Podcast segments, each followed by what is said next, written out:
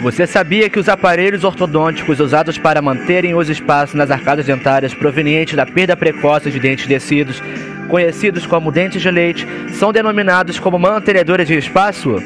Olá, eu sou o Lucas Silva, diretamente do curso de odontologia da disciplina de ortodontia, UVA. Confira a seguir. O mantenedor de espaço tem por objetivo preservar o espaço dentário criado, uma vez que o dente descido é perdido antes do momento preconizado pelos estádios de Nola, onde que por motivos relacionados a esta perda dentária podem ser classificados através de cáries, traumas, reabsorções radiculares, dentre outros.